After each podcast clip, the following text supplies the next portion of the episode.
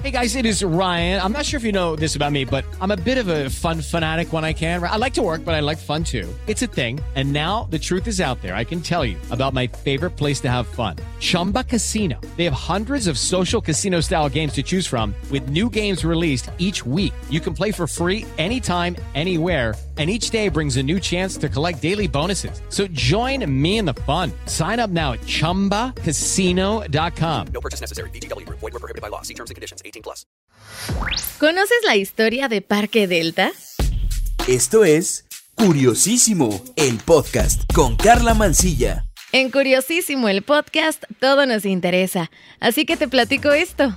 Pocos lugares tienen una historia tan extraña, oscura y hasta tenebrosa como la del actual centro comercial. Pero el tema no llegó solito a curiosísimo. Israel Padilla se comunicó conmigo y gracias a él tenemos este episodio. Así que Irra, primero muchísimas gracias por escucharnos siempre y gracias por tu aportación. Ahora sí, comencemos. Este lugar es céntrico. Está ubicado en Avenida Cuauhtémoc 462, esquina con viaducto, en la colonia Narvarte. Y lo que muy probablemente no sabías es que hace tres décadas y media fue un depósito de cadáveres a cielo abierto. Pero vamos por partes, porque incluso un día sus gradas del estadio colapsaron. Quien visita hoy Parque Delta es probable que no sepa que este predio sirvió como la meca beisbolera de nuestra capital fue inaugurado en 1928. Parque Delta se pensó para albergar a los equipos de béisbol más importantes de la época. Fue cerrado temporalmente y reinaugurado en 1940.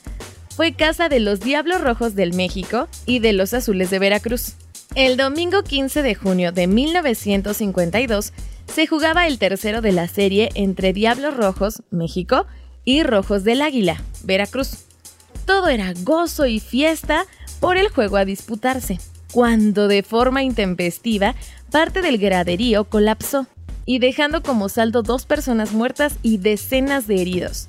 Podemos llamar a este suceso en Parque Delta como el primer encuentro con la muerte, aunque por ahora casi nadie recuerda esto y mucho menos se menciona.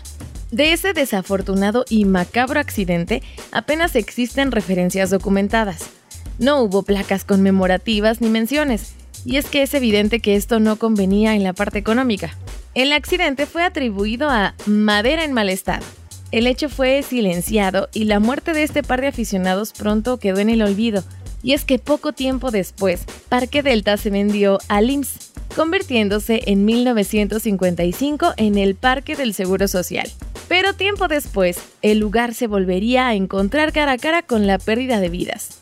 Y es que existe una segunda etapa de Parque Delta y esta fue marcada por el terremoto del 85. Esta tragedia convirtió a un estadio en morgue.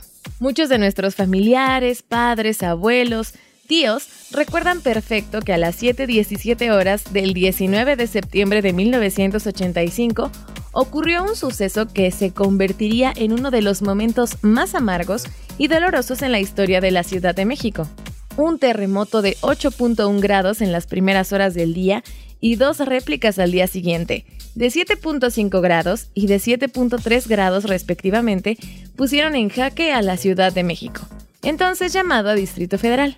Acuérdate que la Ciudad de México está fundada sobre un lago, sobre terrenos cenagosos y con inmuebles en mal estado y muchos, la verdad, no diseñados para movimientos telúricos de gran magnitud la ciudad vio colapsar viviendas, hoteles, escuelas y hospitales.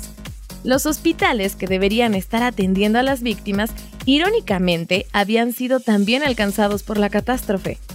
Es entonces que el Centro Médico Nacional, cerca de Parque Delta, alcanzó a evacuar a 2.900 personas, pero fue muy tarde para alrededor de otras 740, que entre enfermeras, médicos, pacientes y muchos administrativos fallecieron entre los escombros. Imagina este panorama sombrío, con olor a muerte y viviendo en incertidumbre. Esto rápido, tanto en hospitales como velatorios y crematorios, se vieron rebasados en capacidad.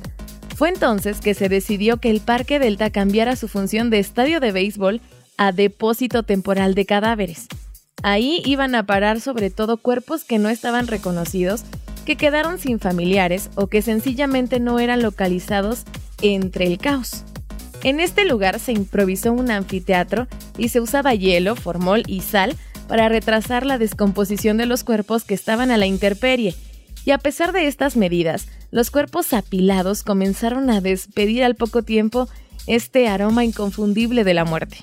Elena Poniatowska en su libro Nada, Nadie, las voces del temblor, relató mejor que cualquier otra persona cómo en diversos lugares, incluidos el estadio de béisbol, entraban y salían los voluntarios quienes trasladaban cuerpos y los ponían en ataúdes de madera fabricados a la intemperie.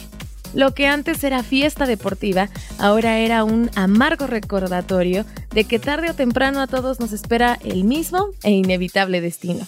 Si quieres documentarte más sobre el sismo, te recomiendo leer este libro de Elena Poniatowska y sobre todo te recomiendo también preguntarle a tus familiares lo que vivieron en aquel momento, porque hay miles de historias de ese día que a la fecha no son contadas. Y bueno, regresando a Parque Delta, existe una tercera etapa. Y es que después de todo lo ocurrido, en 2005 se convirtió en un centro comercial y recibe más de 18 millones de visitantes al año. Pero muchos empleados y visitantes dicen que en este sitio existe actividad paranormal.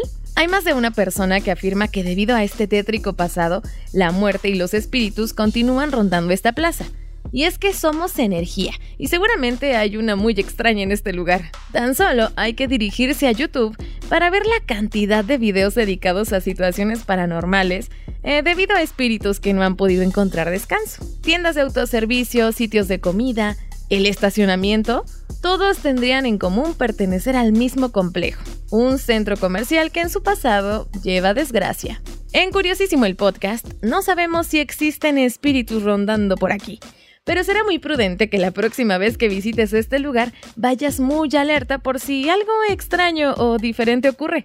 También te recomiendo googlear Parque Delta para que veas las fotografías de cuando este lugar era un estadio o de cuando funcionó como una morgue. Oye, si tú tienes un tema igual que Irra Padilla, contáctame por Twitter. Me encuentras como arroba carla-mancilla, carla con K y doble A al final.